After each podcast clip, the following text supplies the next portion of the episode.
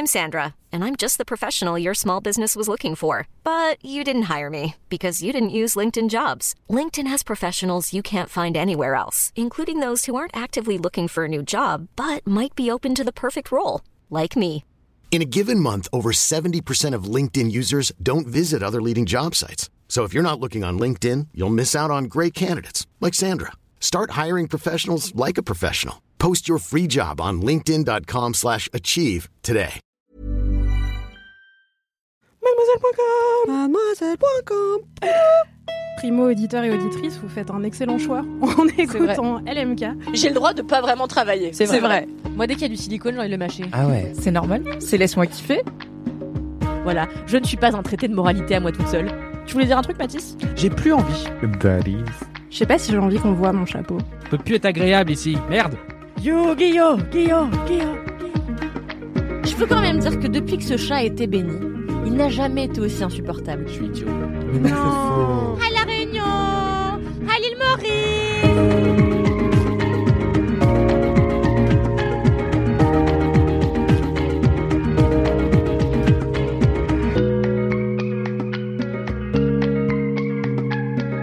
Vous avez envie de kiffer Bah, m'écoutez pas. bon, Joyeux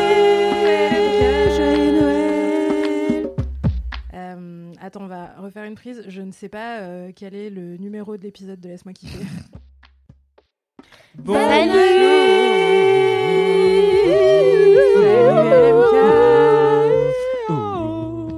Oh my god, il y a des harmonies pour commencer cet épisode qui sera donc sous le signe de la bonne humeur et de la mauvaise musique. Euh, Critique pas la voix Bonjour. d'Anthony comme ça. Oh, gratuit. Ça commence par Bonjour et bienvenue dans cet épisode 196 de Laisse-moi kiffer. Déjà. Le podcast avec la longévité euh, la plus pérenne, euh, au moins de chez Mademoiselle, euh, si ce n'est du monde, je ne sais pas. Je ne pense pas en vrai. Je suis Aïda Djoupa, l- l'éditrice des témoignages de chez Mademoiselle, et c'est moi qui vais animer ce podcast aujourd'hui. Oui. Euh, car Mathis est en récup. Voilà. Parce que Mathis a besoin de dormir de temps en temps. Car Mathis doit se reposer. On est très heureux et heureuse qu'il le fasse et on lui envoie des bisous pendant qu'il fait Bisous, Mathis. la sieste, la fête. Je ne sais pas. Je ne Et sais pas Ça se trouve, il se touche la nouille et on lui souhaite beaucoup de joie. Et je n'ai pas envie d'y penser dans le cadre de mon travail. non, C'est Même pas dans le cadre du travail aussi. non. Hors cadre de travail aussi d'ailleurs. En tout cas, je suis avec une team d'excellence, d'exception, de légende. J'espère que vous mesurez la chance que vous avez d'entendre ces douze voix autour de moi aujourd'hui. Euh, je vais commencer par, j'allais dire ma droite, mais en fait non, par ma gauche évidemment. tu prends jamais la droite, Aïda, on le sait. Par la personne à ma gauche qui s'appelle Manon. Bonjour. Et pour vous présenter cette team euh, de choc euh, aujourd'hui, j'ai une question historiquement questionnaire de Proust, devenue question Le monde veut savoir, rebaptisée ainsi par Mathis Grosso. Manon, Anthony, Marie autour de moi, Le monde veut savoir. Quelle chanson de motivation slash chanson de diva slash chanson de bad bitch vous êtes? En gros, quelle chanson vous écoutez avant d'aller faire un truc euh, que vous devez réussir à la perfection? Genre, quelle chanson vous écoutez avant un entretien d'embauche, un examen, un dîner où vous devez rencontrer euh, vos beaux-parents? Je ne sais pas. Quelle angoisse. Un truc. Un truc pour donner ça. du boost, quoi. Manon, Ah bah, qui es-tu? Je pense que je suis I Will Survive de Gloria Gaynor. Avec cool. euh, ouais. En fait j'hésitais avec ça ou alors euh, Respect d'Aretha Franklin. Et en fait je me dis non I, I Will Survive qui est quand même une chanson hyper féministe et hyper euh, bam dans ta gueule genre t'es ba- tu t'es barré bah reste tout tes euh, sac à foutre et je trouve que du coup euh, ça me motive pas mal pour les entretiens d'embauche je dis pas sac à foutre du coup quand quelqu'un veut m'embaucher parce que c'est pas comme ça qu'on a un travail mais ça ça motive voilà et c'est très diva et c'est très euh, yeah Ça dépend quel travail on cherche. C'est vrai. ça dépend quel travail on cherche, effectivement. Je suis journaliste parentalité, je ne peux pas dire sac à foutre aux employeurs, même si du coup, en fait, il y y, a un lien. Too much information. Too much information. Excellente réponse, Manon. J'avoue, ça doit être le truc que t'écoutes devant ton miroir avant d'y aller. T'es trop Grave. content. Ou dans le métro pour te Mais chauffer dans le un métro, peu. exactement. Je l'ai écouté encore ce matin. Et du coup, je suis arrivée de très bonne humeur au bureau. C'est vrai que t'étais d'excellente humeur aujourd'hui. Merci, Gloria Gaynor. Choquée. Mm, Anthony, la bad bitch officielle de Mademoiselle. Avec la tête de. C'est quoi C'est la Rising Face? Bitch Resting bitch face. face. Ah ouais, c'est un pro. Euh, C'est une excellente question. Alors, j'en ai parlé récemment avec mon colocataire d'ailleurs, c'est drôle. Euh, C'était quelle chanson de Beyoncé es-tu? Et Et justement, la chanson qui donne du pouvoir et que j'écoute avant l'entretien d'embauche, ce serait Formation de Beyoncé. Euh, et donc voilà, ça m'aide énormément dans la vie quotidienne aussi.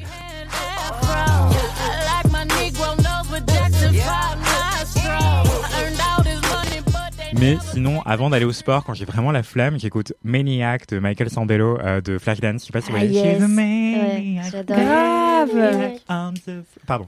Euh, du coup, j'adore cette chanson aussi.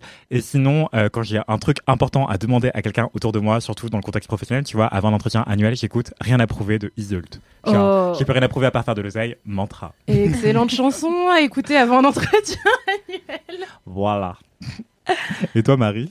Alors moi, euh, si j'étais un homme de Sheila, parce que bah j'adore euh, cette rappeuse euh, française et puis je sais pas, je trouve que ce texte là est super euh, super bien écrit, super drôle et, euh, et je sais pas, il donne un petit un petit coup de boost. J'étais un homme, si on inversait les rôles, je soulèverais ta robe, garderais-tu le contrôle? Si j'étais un homme, si on échangeait de peau, je t'appellerais salope, me tournerais-tu le dos?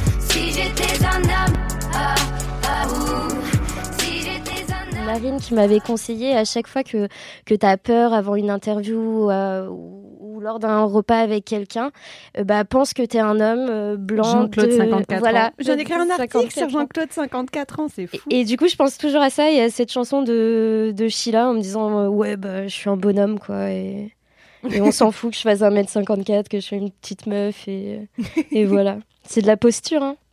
Tout est dans la posture, c'est vrai. Enfin, non, pas tout, parce que le patriarcat ne s'abattra pas à coup de posture, mais ça va nous aider beaucoup. Non, mais on peut s'asseoir dessus. peut Et la euh, posture, du coup, assise est très importante. Et oui Et on peut être Jean-Claude 55 ans dans notre tête. C'est une 54 bonne chanson aussi. Pourquoi pas 55 Parce que c'est trop, euh, c'est trop cadré.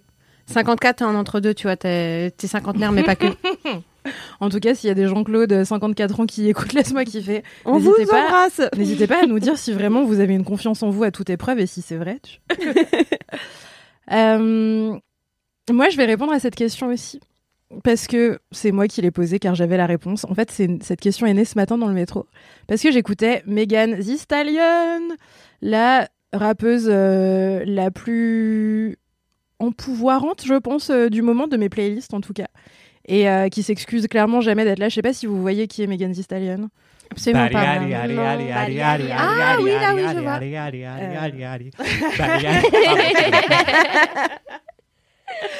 Exactement, c'est cette meuf incroyable qui chante Bali Ali comme vient de l'interpréter Anthony avec grâce. C'était magnifique. Euh, Et Savage une- aussi, qui est trop trop bien. et Savage qui est trop bien, elle a fait un feat avec Beyoncé. Euh, c'est une, une rappeuse euh, vraiment très très cool qui est texane, qui euh, commence à être bien connue maintenant. Euh, je pense qu'elle a sorti au moins deux albums et elle a percé il y a quelques années déjà. Euh, elle est super grande, elle est super musclée, elle prend de la place, elle s'excuse jamais d'être là et elle a sorti récemment une chanson qui s'appelle Plan B. euh, du nom de la pilule du lendemain. Euh, aux États-Unis, Plan B, c'est genre euh, la pilule du lendemain après une relation sexuelle, quoi.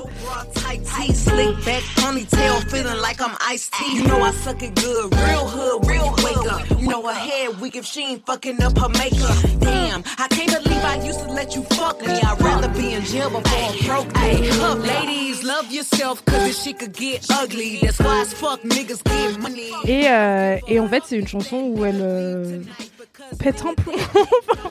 elle rappe en mode euh, très agressif euh, pour dire que euh, si son mec se casse demain, euh, elle s'en fout complètement, que c'est elle qui dirige sa vie et que c'est une femme indépendante. Et, euh, et c'est aussi une rappeuse très très talentueuse que j'aime de tout mon cœur et que je respecte beaucoup. Du coup, sa, sa musique me motive beaucoup à à peu près tout. Et aussi à envoyer chier les gens qui me font chier dans le métro. Et à prendre le métro le matin, déjà, c'est pas mal qu'elle te motive à ça. Oui, c'est pas rien. Je crois que dans cette chanson, il y a un vers aussi où elle dit un truc du style euh, Si tu me trompes, c'est pas moi que tu trompes, c'est toi-même que tu te trompes. Enfin, tu te trompes euh, en me trompant. Je sais pas si c'est clair. mais cette chanson, effectivement. Ouais, elle dit ça. Et après, elle dit euh, Ma chatte est le plat le plus cher que tu pourras jamais manger de ta vie. Je l'adore. Et je crois qu'à l'heure où sortira cet épisode, le clip de Plan B sera sorti et il est co-réalisé par le directeur artistique de Mugler qui s'appelle Casey Cadwallader. Cadwallader. Et voilà, c'est brillantissime et elle est habillée en Mugler, évidemment, dans ce clip. J'ai incroyablement hâte de le voir. Eh bien, écoutez, euh, mes, mes chères euh, personnes empouvoirées par toutes ces chansons autour de moi, c'est l'heure euh, des commentaires.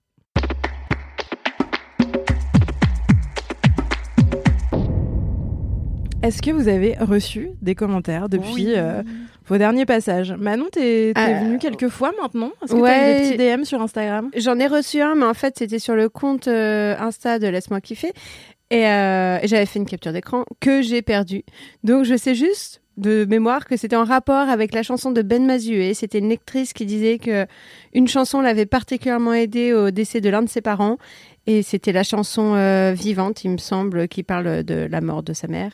Et euh, voilà, elle trouvait euh, ça cool qu'on parle de Ben. Et, et je trouve qu'on parle pas assez de lui, donc c'est très bien, j'en parlerai tout le temps. Voilà, merci, bisous. Ah ouais, genre tu l'appelles Ben, quoi. Mais bien sûr que je l'appelle Ben, on se, on se connaît pas, mais moi je le connais donc. il va finir par me connaître un jour, j'y crois. C'est flippant it. un peu maintenant. Exactement. oh, ça va, Anthony, tout de suite les grands mots, c'est flippant, je l'attends pas devant chez lui, c'est pas comme si je connaissais son adresse, qui est au 54. euh, c'est pas mon genre. J'ai Anthony. également reçu un commentaire effectivement d'une certaine Maëlys euh, qui nous avait déjà raconté ses aventures de mariage euh, en chinant sa tenue sur Vinted. Et bien là, dans le dernier épisode de LMK, le 195, du coup, je parle d'une bande dessinée trop bien de Aline Rapon et de la dessinatrice euh, Glisson, euh, dont je ne retrouve plus le prénom, excusez-moi, je suis navrée. Pardon Le prénom sera dans les notes du podcast, ajouté par Mathis à son retour de congé. Mathis, on t'aime. Oui, Mathis, on t'aime très fort. Donc en fait, euh, dans cette bande dessinée de Emily Gleason, dessinatrice, et Aline Rapon, qui est autrice de cette BD qui s'appelle Ébouriffante, euh, elle parle de poils, d'un univers parallèle où en fait on ne ferait plus la chasse aux poils. Et en fait, j'en ai parlé dans le LMK 195 et j'ai reçu quelques commentaires de personnes qui me racontaient leur rapport aux poils. Et c'était hyper intéressant, donc euh, continuez à me parler de vos poils. Enfin, c'est un peu chelou dit comme ça, mais ça m'intéresse. Et après, c'est moi qui suis creepy, tu sais. J'avoue, j'avoue, j'avoue, c'est creepy. Euh, et du coup, Maëlys me raconte sur Instagram que, en fait, elle, euh, son budget esthéticienne mensuel aux États-Unis, c'est hyper cher, c'est 150 dollars euh, rien que pour l'épilation et 70 dollars supplémentaires pour se teindre les cheveux blancs. Et en fait, euh, quand j'en ai parlé à la rédac, j'ai envie de faire en mode oh mon dieu, mais je suis horrifié, c'est hyper cher. Et ben les trois quarts des meufs de la rédac m'ont dit bah en fait moi je paye le même prix euh, en France hexagonale, donc je suis même pas choqué. Et du coup je me dis waouh, vous avez beaucoup trop de Enfin, j'allais dire de thunes, mais en fait non, c'est pas vrai. Il y a beaucoup trop de pression esthétique contre vous, quoi. Donc euh, voilà, je compatis. On je nous oblige à dépenser beaucoup trop de thunes. Pour se faire faire mal quand même. hein. Ouais, peut-être que j'en ai plus rien à foutre. Tu te rends compte quand même quand on dit dans ces moments le genre, ouais, je vais essayer esthéticienne, je vais prendre du temps pour moi? Ouais, on te fait Ouais. croire que c'est comme ça que tu prends soin Euh, de ben, toi ça. et que C'est pas un euh, moment feel good. t'es en au fait, summum là. du Euh, développement personnel. Non, non, merci, laissez mes poils. Ce qui serait trop cool, ce serait de prendre les poils qu'on t'arrache chez l'esthéticienne et de les foutre dans un repas d'un mec qui t'a forcé à t'épiler, tu vois. Mais tellement. Voilà. en même temps, le mec qui va me forcer à m'épiler, je crois qu'il est pas encore né. Mais ouais. Hmm, Voilà. Et toi, Marie, est-ce que t'as reçu des commentaires par hasard? Bah non, ça. Est-ce que tu veux nous rappeler ton hâte Instagram? C'est pas 11, bien évidemment, aucune obligation. Ok, alors c'est euh, Marie du bas CHR du bas. Parce que il faut connaître les dessous de cet épisode et de celui que vous avez entendu euh, la semaine dernière à la sortie de celui-ci, qui est qu'en réalité, euh, l'épisode 195 est sorti aujourd'hui, parce que nous sommes jeudi, mais il a été tourné hier. Donc entre la première fois que vous avez entendu la douce voix de Marie dans un, épi- épi- un épisode de Laisse-moi kiffer et le tournage de cet épisode que vous entendrez la semaine prochaine, euh, il y a eu 24 heures. Voilà, Euh, vous n'avez pas euh, eu le temps d'envoyer des messages à Marie. Pardon Marie. Euh, Peut-être que tu as, je sais pas, un, un commentaire que tu aimerais recevoir, un truc à réclamer aux auditeurs et aux auditrices de Laisse-moi kiffer pour qu'ils t'envoient des DM. Aïda, elle réclame des pigeons. Non, Euh, vraiment, je réclame le contraire des pigeons. Arrêtez avec ma phobie quoi des le pigeons. contraire des pigeons Un chat Un rat Non, un chat Ok. Bah non, parce qu'un rat, c'est un pigeon qui vole pas. Oui, donc c'est pas le contraire. Oui, voilà. Le Ok. contraire d'un pigeon, c'est un animal euh, propre, Terrestre. doux, soyeux, terrestre et gentil. Qui miaule. Voilà. Mm. Et Ouais, qui trop mange cool. pas de mégots. Mais les chats Non, c'est mon roulent chat. quelque part. Ah Le oui, chat le mien euh, roucoule aussi. Ouais. Ouais. Ah ouais? Ouais, alors déjà en période de chaleur, il peut faire Ah des oui, petits, tu sais, roros. Et même euh, tous les soirs, euh, quand il a envie d'avoir un peu de pâté euh, frais du frigo et tout, il roucoule vraiment devant le frigo, il fait l'amour au frigo. Et Ton chat, bah, il du coup, envoyez-moi. c'est vraiment bizarre. Ouais, essentiellement. Mm. non mais, est-ce que du coup vous avez des chats? Est-ce que vous aussi ça vous arrive? Je crois que mon chat il a vraiment un problème, euh, il est obsédé sexuellement. en fait, faut savoir que depuis qu'il est petit, dès que on a fini un rapport sexuel avec euh, un de mes partenaires, et bah le chat va bondir sur le lit euh, et se coller à nous en ronronnant, roucoulant et Mais il attaque pas. il euh, attaque pas, non, c'est plein d'amour, limite. Tu sens que lui aussi, Il a pris après l'orgasme, a pris son pied et qui veut des petites prolongations. Ok, c'est glauquissime comme. C'est glauque. Est-ce qu'on a le numéro d'un exorcisme pour chat ou un truc? Parce que c'est peut-être pas un chat à S'il y a des hein. vétérinaires C'est peut-être Jean-Claude, 54 ans. comportementalistes qui nous écoutent, euh, j'ai bien votre avis Donnez-moi la réponse. Ouais, est-ce que ça arrive à d'autres personnes? Vraiment Mais, pas, moi. Mais même euh, si c'est juste euh, une partie, euh, genre une partie de masturbation aussi, il va venir après que, que j'ai joui euh, sur moi en ronronnant, en voulant. euh, Il veut participer. Il veut participer, ouais. Ou alors il ressent les, les ondes. Tu vois, je t'ai- Moi, je pense qu'il y a un truc de phéromone. Ouais, je, je pense, un truc ouais. comme ça, ouais. Genre, t'as un, t'as un Feliway pour lui, qui est une marque de Ah oui, phéromones pour chat. Que tu branches que là. tu branches Ouais. ou que tu peux pupiter un peu partout dans, dans les appartements pour aider le chat à se sentir mieux. euh. J'avais un chat euh, dépressif, vraiment. euh, Enfin, c'était euh, diagnostiqué par un vétérinaire psy- psychologue de chat. Et euh, il avait non, tel- non seulement des anxiolytiques, mais en plus des phéromones branchés pour qu'il se sente mieux et tout. Et ça pour que ça super l'apaise et cher. tout. Mais ouais, ça coûte une blinde. en fait. Alors qu'il suffisait de ken et de se masturber Mais pour c'est avoir ça. des phéromones agréables pour ton chat dans ta Naturel, maison. euh. donc, tu vois. Une méthode gratuite, scientifiquement pas du tout prouvée, pour calmer vos chats. Merci de ce partage d'informations, Marie. Du coup, tu veux recevoir quoi dans tes DM Bah, dites-moi si vos chats le font aussi, ou s'il y a que le mien qui est un peu, euh, voilà, un petit peu obsédé, quoi. un peu kinky. Ouais. Et toi, Ina, t'as reçu des commentaires? Euh, moi, j'ai reçu, euh, j'ai reçu des commentaires que je vais synthétiser parce que j'arrive pas à les retrouver.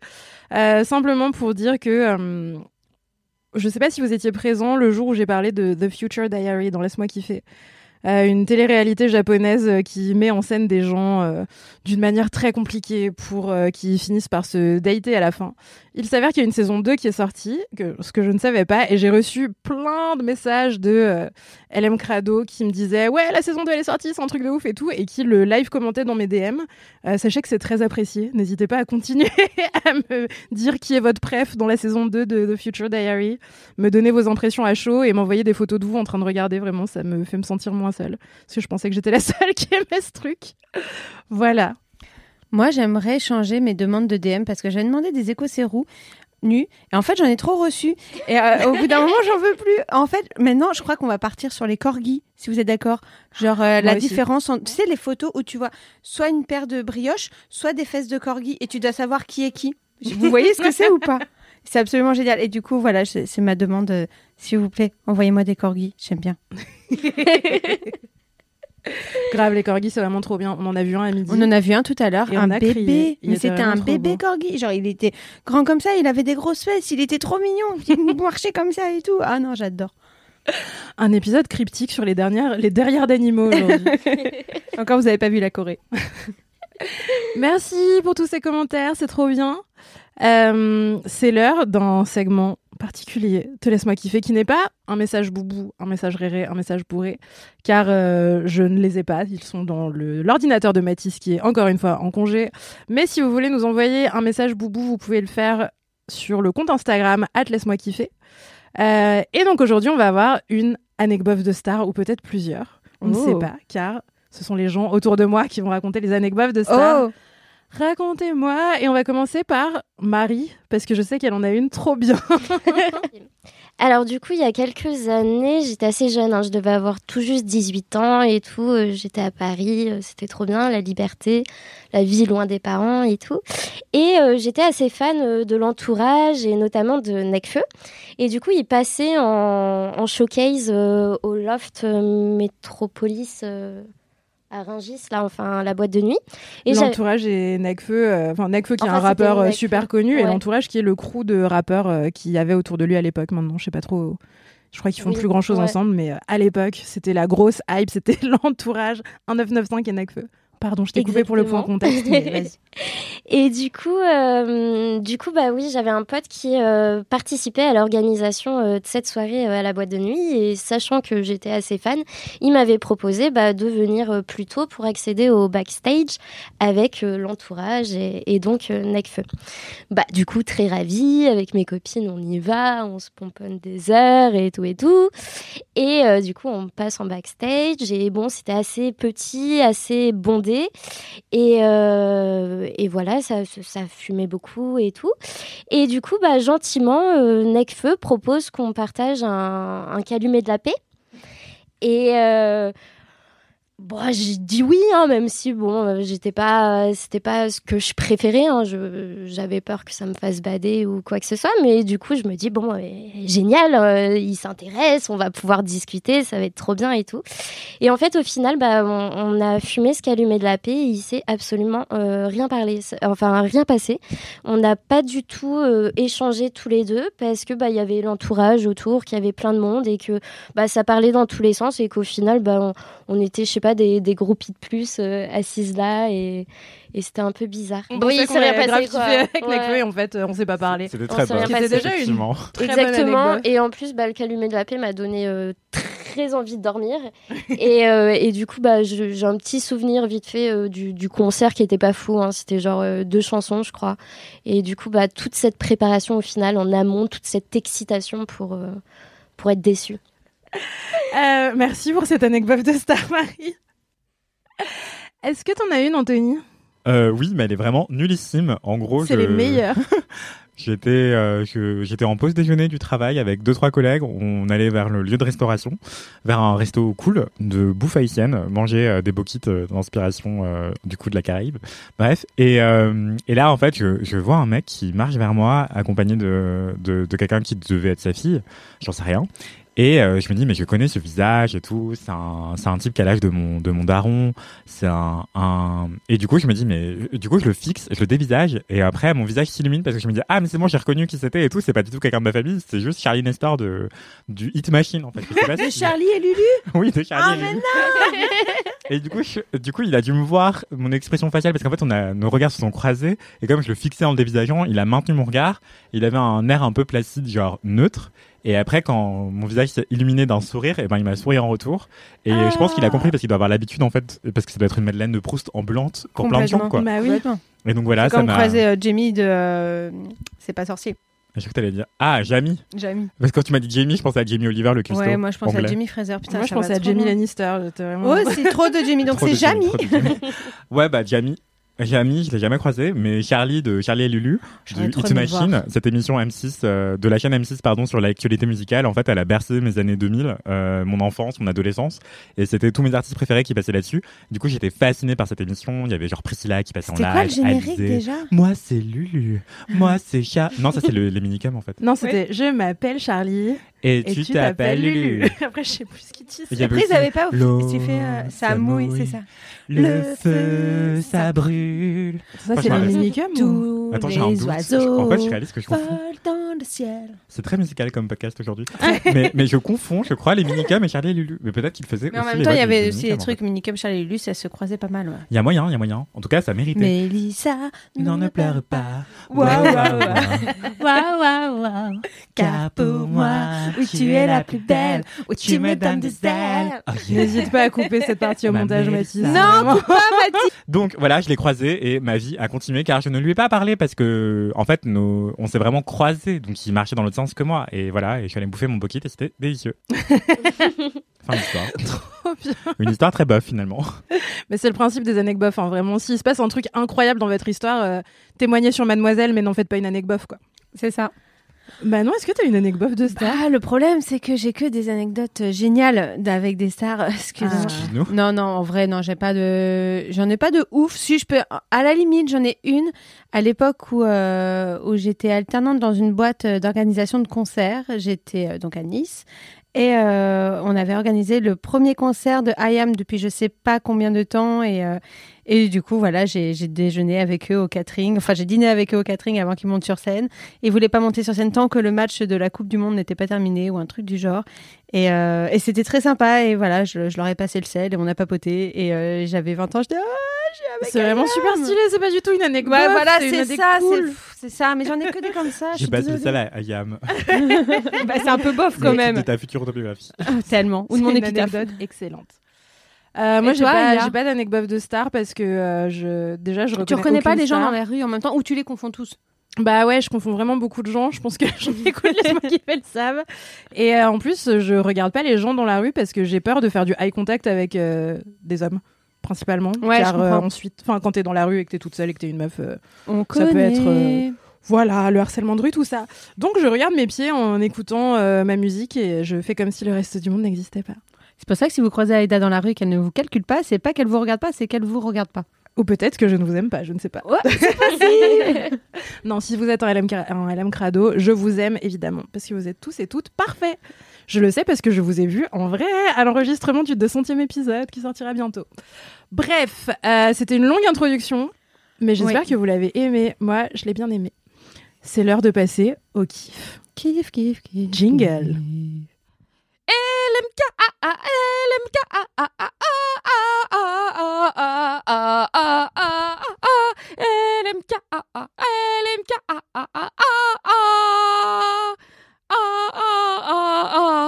Le, le chien est consterné.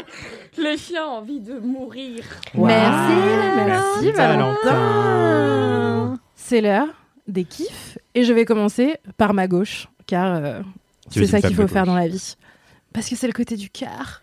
Oh. Manon, quel est ton kiff aujourd'hui? Alors, mon kiff, euh, mon kiff en ce moment, euh, c'est que j'ai reçu euh, deux livres, euh, deux albums qui sont trop bien et je vais vous en parler d'un qui s'appelle Année Zéro de la sage-femme Anna Roy que vous connaissez peut-être, j'imagine, où elle est, elle est assez présente sur euh, les internets, à la télé, elle est chroniqueuse dans la maison des maternelles, elle a aussi un podcast, euh, même plusieurs, elle écrit plein de livres, enfin elle est vraiment très très importante euh, et elle aide beaucoup à, ouais, à vulgariser la parole autour de la maternité, mais pas que, aussi tout le corps des femmes. Enfin, elle est absolument géniale, on l'aime beaucoup.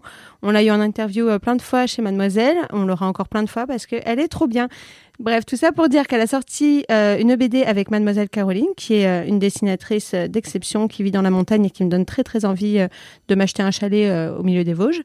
Et cet ouvrage s'appelle donc Année zéro et c'est sur la première année quand on vient d'avoir un bébé, quand c'est le premier particulièrement et qu'on se prend un tsunami dans la gueule. Et c'est extrêmement bien euh, retranscrit, on s'y reconnaît vachement. Si vous avez un enfant, si vous projetez d'en avoir, s'il vous plaît, lisez cette BD. C'est euh, c'est trop bien. Ça, ça montre les galères, ça montre les débuts, ça montre le- la, vraiment le truc entre la réalité et ce qui se passe, enfin ce que tu imagines et ce qui se passe dans la réalité.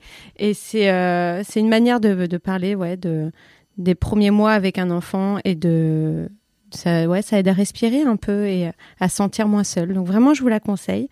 Et euh, pour dans la même continuité, je vous parle aussi de Matou qui a sorti sa nouvelle BD euh, qui s'appelle, je ne sais plus, Feel Good, je crois, euh, qui parle justement sur tout ce qu'elle a essayé de faire pour devenir une meilleure, une meilleure elle-même, ce qui n'a pas marché. Elle s'est fait elle s'est pris des trucs sur le développement personnel, elle a tenté des régimes, elle a tenté des trucs avant de comprendre que c'était bien aussi d'être juste soi-même et de pas forcément vouloir être une meilleure version de soi-même. Donc je vous la conseille également. Voilà, Matou qui est trop bien. Et euh, moi j'ai une question Dis-moi. sur euh, la, la première BD, donc celle d'Anna Roy dont tu parlais. Année zéro. Année zéro. Euh, moi j'ai j'ai pas d'enfant. Et euh, du coup, j'ai du mal à imaginer ce truc d'année zéro, justement, de la première année, ce tsunami dont tu parles. Euh, je sais que euh, de sources sûres, notamment plein de mes proches, bah, tu vois ta vie changer de ouf, mais toi, qu'est-ce que qu'est-ce qui t'a fait du bien de retrouver dans cette BD justement Tu dis que ça te fait te sentir moins seule, que ça aide à, revoir des trucs que tu as déjà vécu. Est-ce qu'il y a des exemples un peu concrets de ces trucs-là? Euh, ouais, c'est le côté euh, l'allaitement qui peut être extrêmement compliqué alors qu'on te vend un truc absolument génial où on te dit c'est c'est naturel, ça coule de source, il faut allaiter son enfant, euh, c'est ce qui est le mieux pour lui. Et ce qui est vrai, hein, je renie absolument pas, mais je trouve qu'on parle pas assez justement de la difficulté que ça peut être et euh, de, de cette sensation de se faire Ouais, de se faire tétouiller le sein alors que t'en as pas envie, que t'es fatigué, que ça fait mal, parce que oui, ça peut être douloureux et, et on peut pas dire que l'allaitement n'est pas douloureux si, euh, si on est bien positionné, etc. C'est pas vrai, ça fait quand même mal les premiers temps, il faut s'y habituer, c'est un truc sur ton corps, c'est quand même... Voilà, c'est un, c'est pas facile et, euh, c'est vrai que notamment sur les réseaux, sur Facebook, euh, t'as as des groupes euh, d'allaitement, il y a plein de trucs qui existent, de, de qui te soutiennent et c'est génial, sauf que elles ne laissent pas vraiment place parfois, je trouve, à, euh, à la parole de celles qui galèrent à allaiter, qui, ont, qui le font parce que euh, y a une espèce de pression euh, sociétale autour de ça, mais qui peut-être au fond déjà n'en ont pas vraiment envie et qui surtout n'apprécient pas, n'apprécient pas allaiter, n'apprécient pas ce, contact et, et c'est ok en fait, c'est bien de le dire, c'est pas grave et, et c'est pas une raison pour se faire bâcher la gueule ou se faire traiter de mauvaise mère parce que l'allaitement ça ne leur convient pas.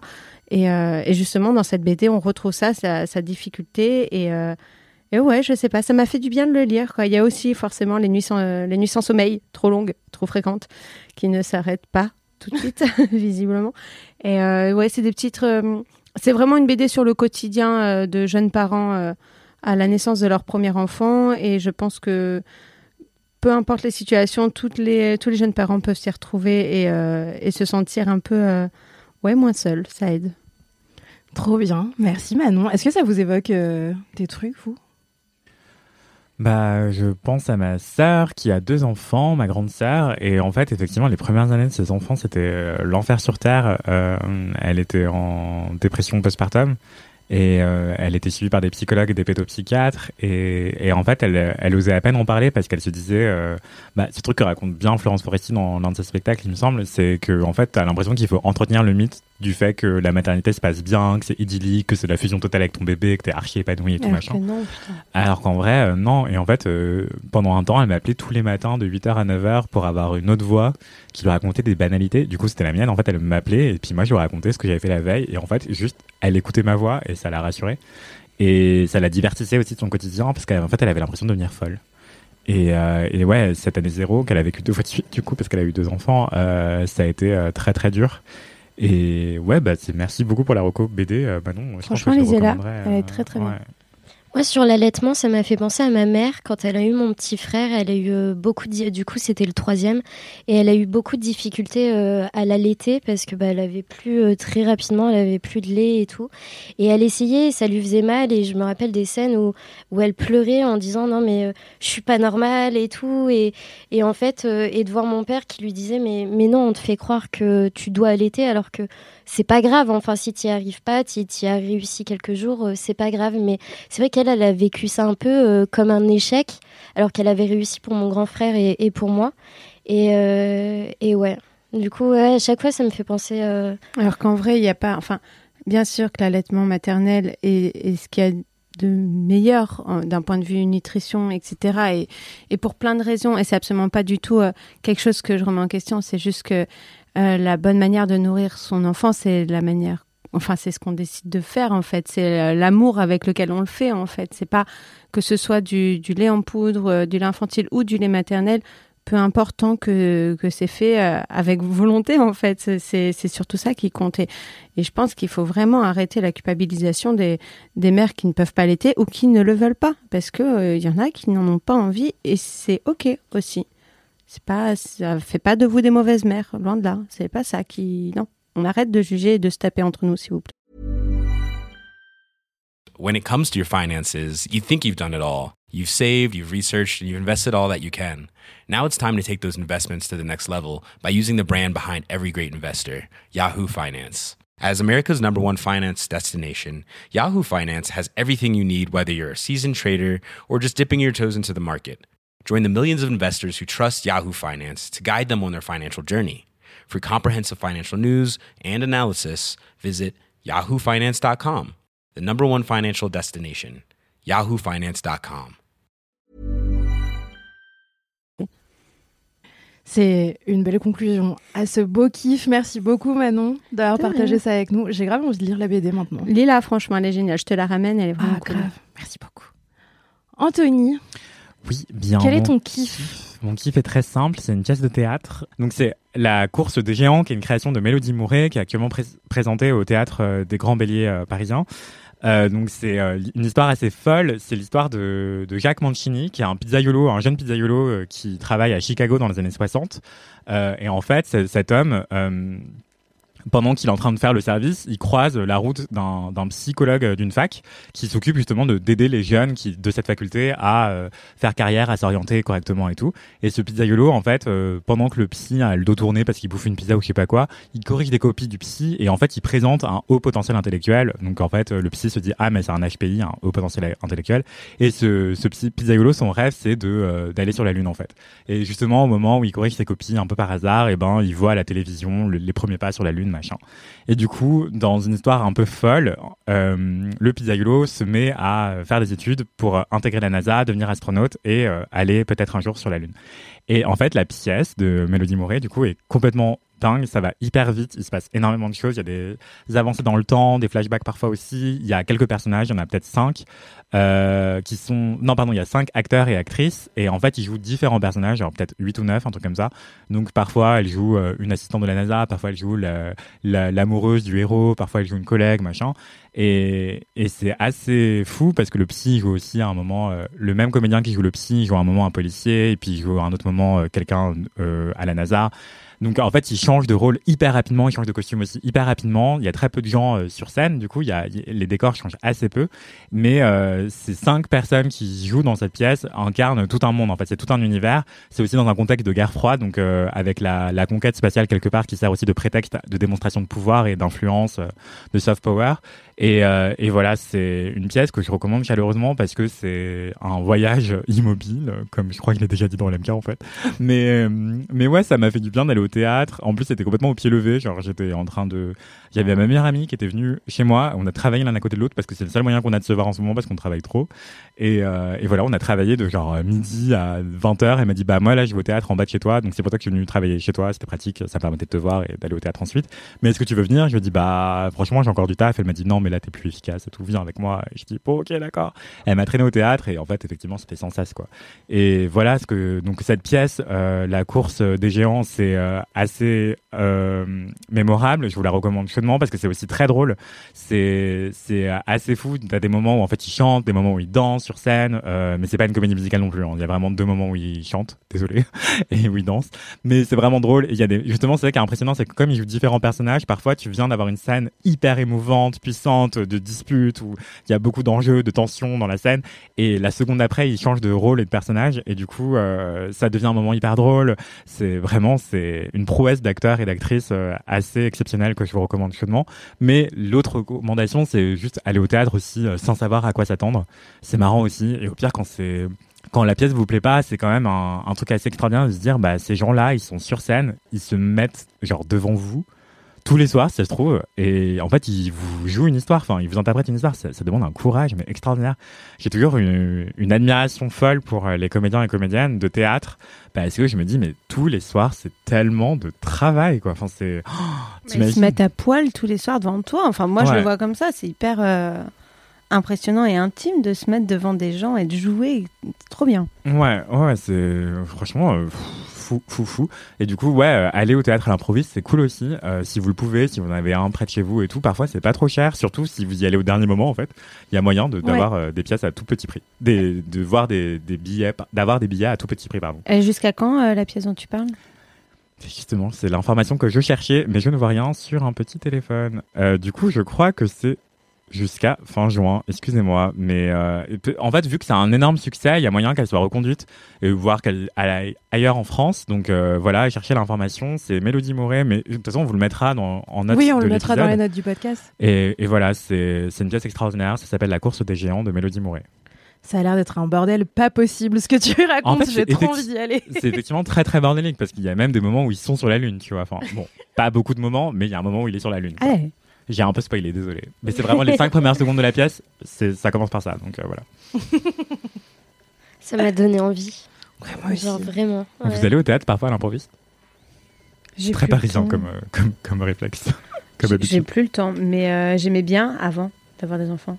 J'aime bien aller au théâtre. J'aime bien avoir une vie. C'est ça, j'aimais bien avoir de une de vie autres. sociale et de faire des choses. euh, Non, non, je... mais c'est bien le théâtre, c'est trop cool. J'aimerais bien y aller plus. Ouais, moi, j'y Ouais. allais vachement euh, avant de vivre à Paris. En fait, quand j'étais Ah, c'est à- marrant, justement. Bah ouais, c'est pas pour moi, c'est pas si parisien que ça en vrai comme réflexe. Quand j'habitais à Lyon, pour le coup, il y avait vraiment, euh, enfin Lyon étant une ville plus petite géographiquement, moins étendue. euh, et avec pas mal de théâtres au, au mètre carré ou au kilomètre carré dans le centre-ville, c'était assez facile d'avoir des places peu chères, euh, confortables et de voir une grosse, grosse diversité de, de pièces, de mise en scène, etc. Et en fait, quand je suis arrivée à Paris, j'ai perdu un peu mes repères en termes de quel théâtre passe, quel truc, euh, quel genre de plus, Il y en a un euh, peu partout. C'est souvent cher, c'est souvent complet.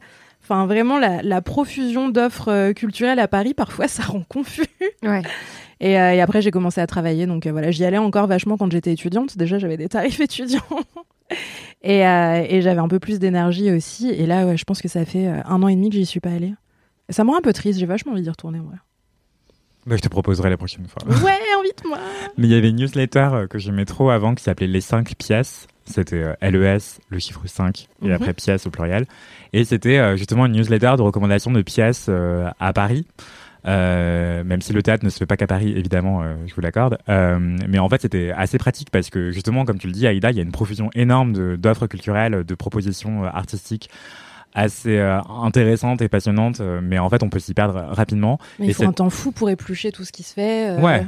Après, entre ce que tu as envie de voir, les endroits où il reste de la place et les moyens que tu as à mettre dans ta place, euh, ça prend du temps. quoi. effectivement, effectivement. Moi, j'ai une technique. Je regarde souvent euh, les affiches dans le métro. Et, euh, et c'est vrai qu'il y en a beaucoup. Et du coup, à un moment, je sélectionnais euh, euh, que les metteuses en scène euh, femmes ou euh, genre une, une pièce où le personnage principal allait être une femme, parce que bah, ça, ça me faisait plaisir. Et c'est vrai que bah, en tant qu'étudiante, j'ai la chance de pouvoir avoir des tarifs très avantageux.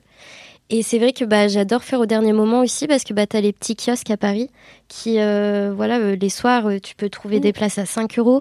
Pareil pour, pour les, les opéras. C'est pareil, hein, tu Ouais. peux aller à Bastille pour 5 balles. Ouais. Et, et franchement, ça, c'est cool, quoi. Ça me manque l'opéra d'ailleurs. Plus que le théâtre, je crois. Moi, j'y vais encore assez souvent. Les trois fois où je suis allé à l'opéra, je me suis endormi au bout de 15 minutes. Ah, et même si ça crie, que c'est passionnant et tout, en fait, c'est juste être dans une salle obscure. En fait, c'est drôle, ça me fait pas du tout ça au théâtre. Et au ciné? Au cinéma, je m'endors tout le temps. Moi aussi. Ah ouais. Et surtout, en vrai, je suis quelqu'un de vraiment hyper actif. Et si je suis pas ultra, ultra, ultra sollicité, et si je suis dans une position passive, et ben, je m'endors ou je m'ennuie très vite et du coup, je, je Mais craque. pas au en fait. Au théâtre, c'est le seul endroit où vraiment je me sens suffisamment sollicité par ce qui se passe sur scène pour euh, être euh, focalisé, quoi. Mais au cinéma, je m'endors. Devant une série, euh, je, je craque assez rapidement. Euh, à l'opéra, je m'endors. euh, et ouais. Mais le théâtre, ouais, c'est l'exception qui confirme la règle, quoi. D'inviter Anthony qu'au théâtre, euh, que ce soit pour euh, traîner avec lui ou pour un date, parce que sinon il Ou dormira. alors un Voilà. ciné en plein air. Comme ça, il est pas dans le noir. J'avoue, Oui. comme ça, il peut regarder ce qui se passe autour C'est du ça. film Oh, pour un être sollicité. C'est ça en fait. Ouais, j'ai vraiment une concentration de, de poisson rouge, quoi. Mais bon. Et toi, Marie, c'est quoi ton kiff? Mon kiff? Alors, mon kiff, c'est d'avoir euh, travaillé sur euh, les troubles du comportement alimentaire euh, avec Manon. Du coup, merci Manon de m'avoir accompagnée là-dessus. Euh, du coup, bah, j'ai fait un article sur l'anxiété alimentaire que vous pourrez retrouver dans la description. Merci Oui. Mathis. Mathis, on t'aime. Et, euh, et du coup, bah, c'est vraiment sur la, la démarche personnelle, enfin, le, le bien que ça m'a fait, parce que bah, au final, euh, quand tu m'as proposé le sujet, c'est des sujets que j'aime euh, que j'aime traiter. Du coup, bah, on a fait notre, notre petite enquête, et, etc. On va peut-être faire un, un petit point contexte euh, sur la, la vie de rédac. Euh, peut-être que c'est pas clair quand on dit quand tu m'as proposé le sujet par exemple, mais il arrive assez régulièrement dans les sujets qu'on traite sur Mademoiselle euh, entre collègues de se proposer des sujets, de se dire est-ce que ça t'intéresserait de bosser là-dessus? Parce que ça concerne ta rubrique ou tes centres d'intérêt. Voilà, en fonction de l'appétence de, de chacun et chacune aussi, on commence à se connaître un petit peu à force de bosser ensemble. Du coup, on sait qu'il y a certaines personnes qui vont être euh, plus intéressées ou plus à même de traiter certains sujets. Bizarrement, je suis taguée dès que ça parle de la reine d'Angleterre. Et, euh, et donc là, c'est ça qui s'est passé, c'est ça, c'est Manon qui t'a poqué sur un sujet, Marie. Ouais, euh, qui m'a amené avec elle à une présentation presse et tout. Ouais, en fait, c'était sa première présentation presse. Elle en avait jamais faite. J'ai eu l'invitation et je lui ai dit Hé, Marie, viens, on y va. Et elle a fait sa première présentation euh, en prenant plein de notes et tout. Elle était super concentrée, c'était trop bien. J'ai- j'étais sage. Quelle excellente stagiaire, Marie. Et excellente stagiaire. On a même mangé des croissants dans un hôtel. Écoute, c'était vraiment bien pour une conférence de presse. Et des tartines. Et des tartines. Non, vraiment trop bien. Et euh, du coup, ouais, ça m'a fait euh, permis de faire euh, finalement la paix avec euh, ma propre euh, histoire personnelle. parce que bah, moi, mon rêve euh, d'enfant, c'était de devenir euh, danseuse classique. Du coup, depuis que j'étais petite, euh, j'ai vécu que pour la danse jusqu'à mes 15 ans. Et euh, bon, à mes 15 ans, euh, l'Opéra de Paris, le conservatoire, ça n'a pas marché parce que j'étais trop petite en taille. Du coup, bah, c'était assez dur, assez injuste. Mais du coup, euh, pendant des années, j'ai fait un sport-études et tout. Pendant des années, je me suis euh, privée au niveau de l'alimentation. Et de mes 12 à 15 ans, je me faisais vomir euh, régulièrement. Et c'était un truc vraiment que je pensais normal. Je pensais que je faisais ça bah, pour, pour être fine, pour respecter le culte bah, de la maigreur qui est prôné aussi par la danse classique.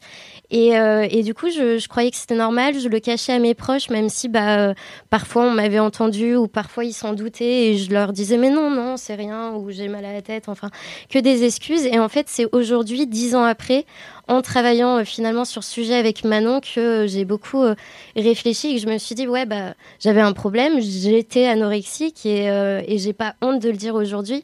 Mais, mais voilà, il m'a fallu 10 ans, 10 ans pour l'accepter, pour me dire que bah, je me suis fait du mal, mais en même temps, c'était peut-être pas tout à fait ma faute. Et du coup, bah, ça m'a permis aussi de, de me pardonner. Et, et voilà, j'ai trouvé ça vraiment cool. Et je trouve que le journalisme, pour ça, bah, c'est aussi d'un côté aussi se soigner un peu soi-même. Et, euh, et voilà, merci Manon. Oh, mais t'es un chaton Non, en plus, lisez son article, il est extrêmement bien écrit. Elle a tout, tout bien fait comme il fallait. Elle, a, elle avait des notes super. Elle a, elle a expliqué le sujet, les chiffres. Elle a mis de son, ouais, de son vécu personnel dedans. Donc c'est intime et, euh, et vraiment bravo. C'était un super article. Ah, c'est cool. Et voilà, c'est juste le message que je voudrais donner euh, bah, au, au LM Care. c'est vrai que j'ai inventé ça hier. LM Care, c'est mignon. Voilà, s'ils ont, euh, voilà, si parmi vous, vous, vous avez des, des petits, ouais, des petits troubles à l'alimentation que vous vous rendez pas forcément compte, ou au final, moi, j'ai toujours eu, enfin, au, au fond de moi-même, je savais que ça tournait pas rond, que c'était pas normal de manger ça caricot, et bah, vu que j'en avais mangé 5, et bah, j'allais me faire vomir, ou, ou de manger une glace au McDo et de sentir que c'était l'excès euh, par-dessus tout, quoi. Et, euh, et voilà, bah, de se dire que c'est pas forcément de notre faute, qu'il y a plein de moyens pour être aidé et que, et que finalement on arrive à s'en sortir. Et comment est-ce que tu expliquerais ce que c'est que l'anxiété alimentaire? Alors du coup, l'anxiété alimentaire, c'est euh, la zone grise avant euh, les troubles du comportement alimentaire. Et du coup, c'est une ça concerne finalement à peu près presque tout le monde parce que ça peut être le fait de craquer excessivement face à un buffet, le fait de euh, contrôler, enfin de pas vouloir euh, d'avoir peur d'être empoisonné par ce qu'on mange, s'il y a trop de sel, trop de nitrite, enfin de vraiment sélectionner. Finalement, c'est d'avoir un contrôle limite excessif et euh, quasi permanent sur ce qu'on mange. D'accord. Mais oui, effectivement, comme tu le dis, euh, on a, on a peut-être tous et toutes un rapport troublé à la nourriture. En tout cas, euh, si on pense l'avoir, effectivement, ça peut être intéressant de consulter euh, des spécialistes de santé euh, tels que des psychologues, quoi, et des nutritionnistes. Et même en téléconsultation, c'est ce qu'on nous expliquait Mm. justement à la conférence, c'est que parfois, quand ça peut être des, des pulsions de, ouais, des pulsions d'envie de manger ou d'arrêter de manger ou de se poser des questions sur son rapport à la nourriture et qu'on n'a pas forcément envie d'attendre un mois avant d'avoir un rendez-vous avec un spécialiste, la téléconsultation dans ces moments-là peut vachement aider parce que c'est immédiat, on peut avoir un rendez-vous dans l'heure qui peut aider à calmer une crise ou à voilà mettre le doigt sur euh, sur un problème qui est en train d'émerger et ça peut tout de suite euh, ralentir le process et aider. Donc n'hésitez pas à consulter ou téléconsulter euh, si vous vous sentez concerné par l'anxiété alimentaire ou les TCA, plus globalement TCA, troubles du comportement alimentaire. Ou même lire des, témoignages sur les forums et tout, ça, ça te donne l'impression bah, que t'es pas seul, que tu peux avoir aussi, bah, que ça peut t'entraîner des symptômes qui peuvent être un peu plus dangereux. Moi, je sais que je perdais un peu mes cheveux à un moment et c'est vrai que c'est un, vraiment un, sym- un symptôme de, l'anorexie. Et, euh, et voilà, si on a peur finalement d'aller parler à un professionnel de santé, bah, on, peut essayer pas de régler le problème tout seul, mais au moins de voilà d'essayer de le conscientiser et puis euh, Parler à des proches? parler ouais à des proches ou, ou même à, à des personnes. Euh, Finalement, je pense que c'est plus facile de parler à, à quelqu'un que tu connais pas sur ce genre de sujet. Je sais pas. Bah, je pense que là-dessus, tout le monde est différent et que chacun aura un petit peu sa manière de réagir. Ce qui est sûr, c'est que c'est important de pouvoir en parler et c'est important que bah, tu partages ça avec nous et euh, que tu arrives, toi, à travers euh, tout ce que tu as vécu ces derniers temps et le travail que tu as fait sur cet article, à faire la paix avec cette période qui a dû être euh, hyper difficile. Et je pense que la réalisation a posteriori aussi que Bah, dur. est passé hein. par tout ça et que c'était quelque chose qu'on normalisait. Euh, soit, mais aussi avec l'environnement extérieur, parce qu'en fait, si on est aussi nombreuses et nombreux à avoir un, un rapport hyper troublé à l'alimentation, c'est parce qu'on a un rapport troublé à nos corps, parce que, euh, parce que le patriarcat, les normes Exactement. de beauté, et, euh, Et et la grossophobie. une- La grossophobie, Ouais. la peur, on- il faut surtout pas qu'on soit gros. Oh là là, voilà. Non mais ça part de là en fait. hein. C'est ça. euh, ouais, carrément. Ouais, merci beaucoup Marie euh, d'avoir partagé Mm. ton expérience avec ça et ton expertise aussi sur le sujet. Et cet, cet article euh, Mm. est hyper intéressant et important, donc c'est c'est génial quoi.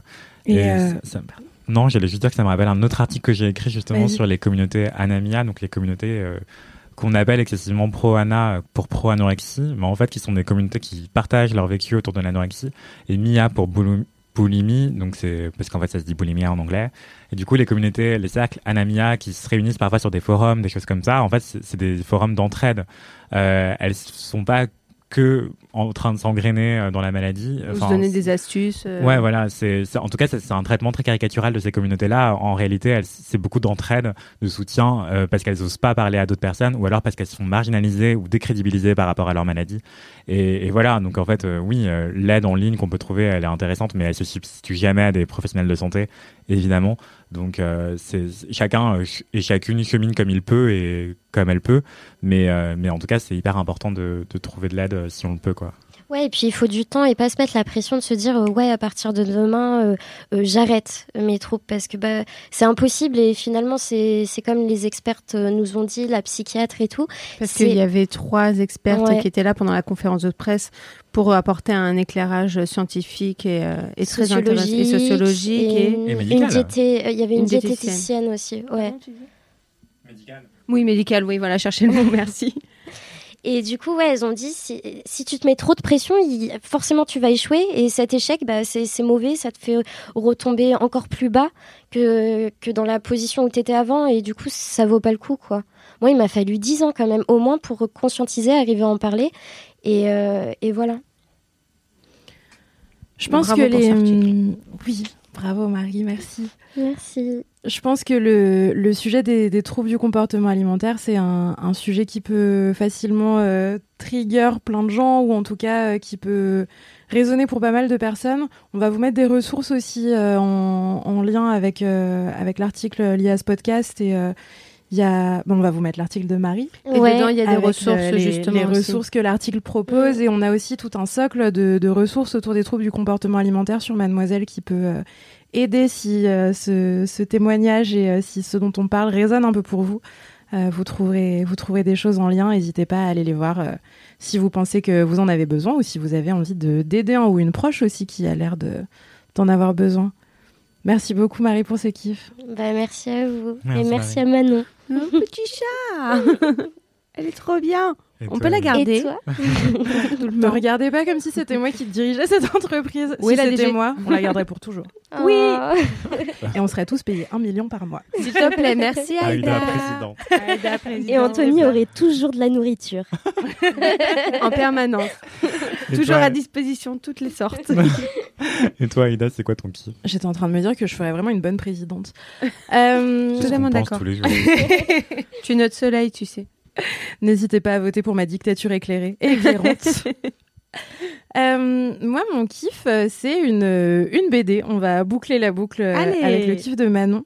C'est une bande dessinée, un roman graphique, pour être plus précise, qui a été édité euh, par euh, les éditions Marabout, collection Marabule, il y a très peu de temps, et qui a été scénarisé par Lorraine Safou, dont j'ai déjà parlé dans Laisse-moi kiffer. Lorraine On adore Safou, Lorraine Safou. Chez Mademoiselle, on l'aime trop. On a écrit plein de trucs sur son travail. Elle a fait des vidéos avec nous aussi. Oui, il était une fois. Et, euh, et de manière générale, euh, c'est euh, donc une autrice euh, brillante qui fait de la littérature jeunesse, qui fait aussi du young adulte, qui fait de la littérature pour adultes. Elle sait tout faire. C'est aussi une militante afroféministe qui est connue sous le nom de Mrs. Roots sur les internets mondiaux.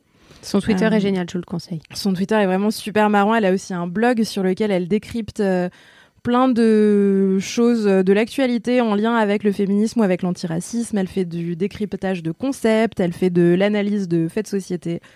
Vraiment, euh, la meuf est brillante. Et, euh, et moi, je la suis sur Twitter depuis super longtemps. Et en fait, quand j'ai commencé à la suivre sur Twitter, je pensais qu'elle avait genre 10 ans de plus que moi parce qu'elle était trop smart. Et en fait, pas du tout. Je crois qu'on a à peu près le même âge. C'est juste que moi, je me, je me faisais éduquer par cette personne. Du coup, j'avais l'impression que. En fait, non. Enfin, on avait vécu le même nombre d'années. Comme quoi, euh, l'âge hein. Ouais, juste il y a des gens qui sont plus intelligents que moi. Ah, C'est l'histoire de ma Et vie, merci à Lorraine Safou de m'avoir éduqué à tant de choses. En tout cas, euh, elle a sorti donc une, euh, une bande dessinée, un roman graphique qui s'appelle Amour croisé, qui a été illustré par Camélia Blondeau, que vous pouvez aussi trouver sur Instagram sous le nom de Fiflingue, euh, qui fait des, des illus superbes. Euh, Amour croisé, c'est une euh, donc un roman graphique qui parle d'une histoire d'amour, comme son nom l'indique. Je pense que c'est assez clair.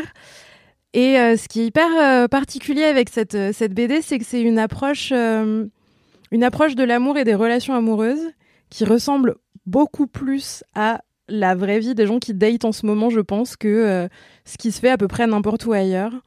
Les deux personnages principaux, c'est deux personnes qui tombent plus ou moins amoureux. C'est une jeune femme qui s'appelle Yari et un garçon qui s'appelle Ide. Euh, le pitch, en gros, c'est qu'ils se croisent à une soirée, ils tombent plus ou moins amoureux, ils ont des attentes très différentes l'un et l'autre en fonction de cette relation. Euh, sans trop spoiler, je pense que c'est dit à peu près au début du bouquin que euh, Ide, il est polyamoureux. Euh, Yari, c'est pas trop sa conception des, relations euh, amoureuses, elle est plutôt du genre monogame.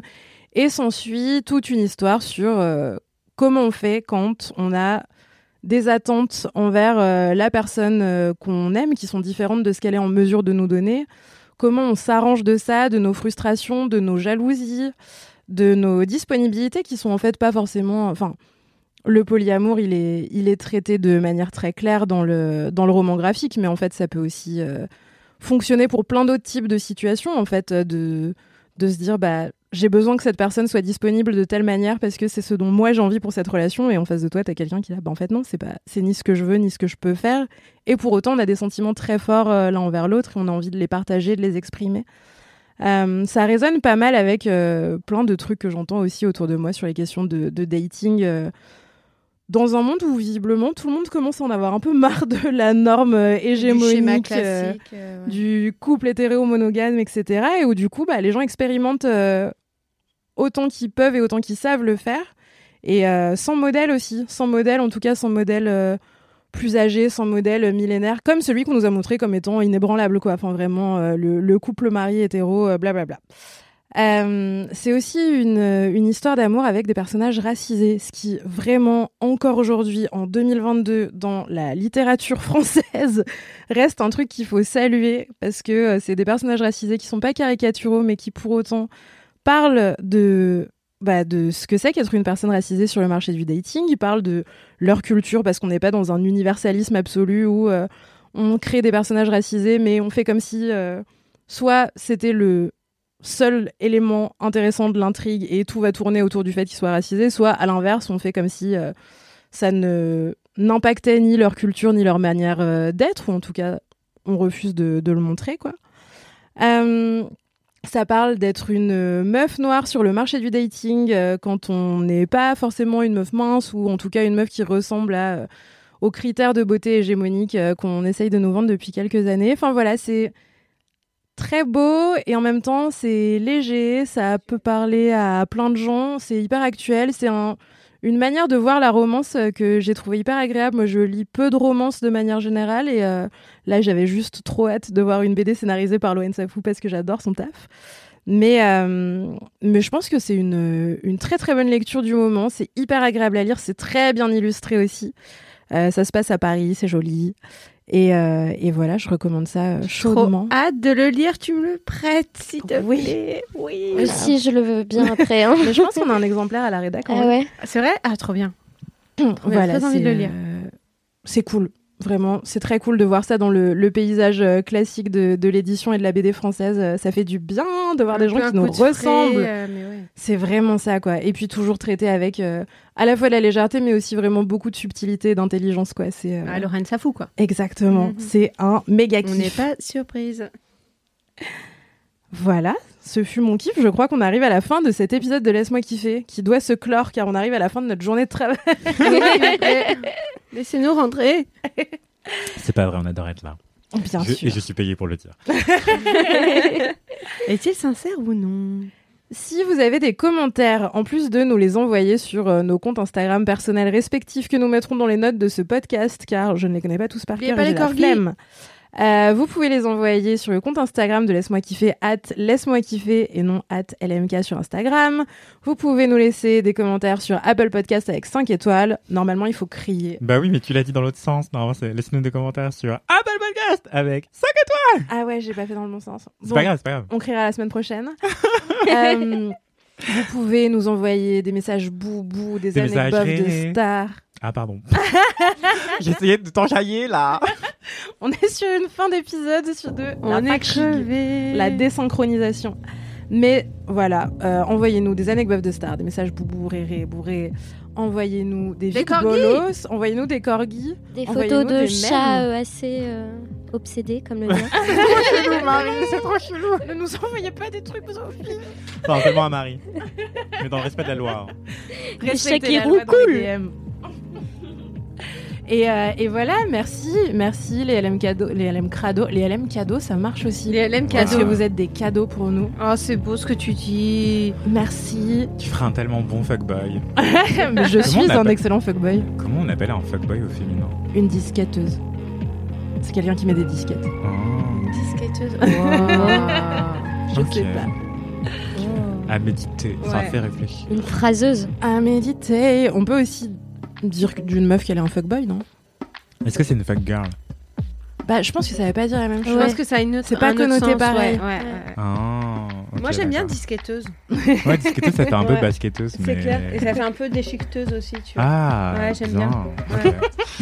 Si vous savez comment on dit fuckboy au féminin, vous pouvez aussi nous envoyer un Dites-nous tout. En tout cas, gros bisous.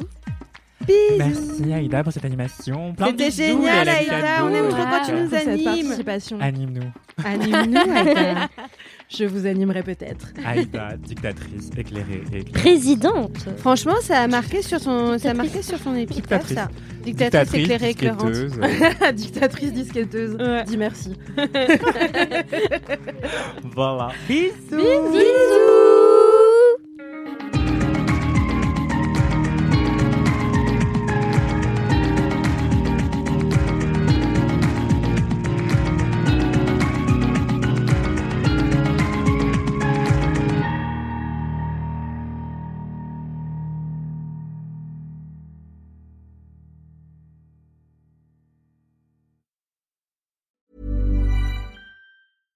When it comes to your finances, you think you've done it all. You've saved, you've researched, and you've invested all that you can.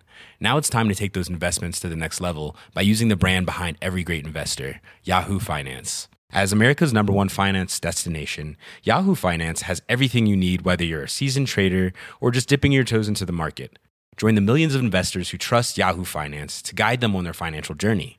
For comprehensive financial news and analysis, visit yahoofinance.com, the number one financial destination, yahoofinance.com.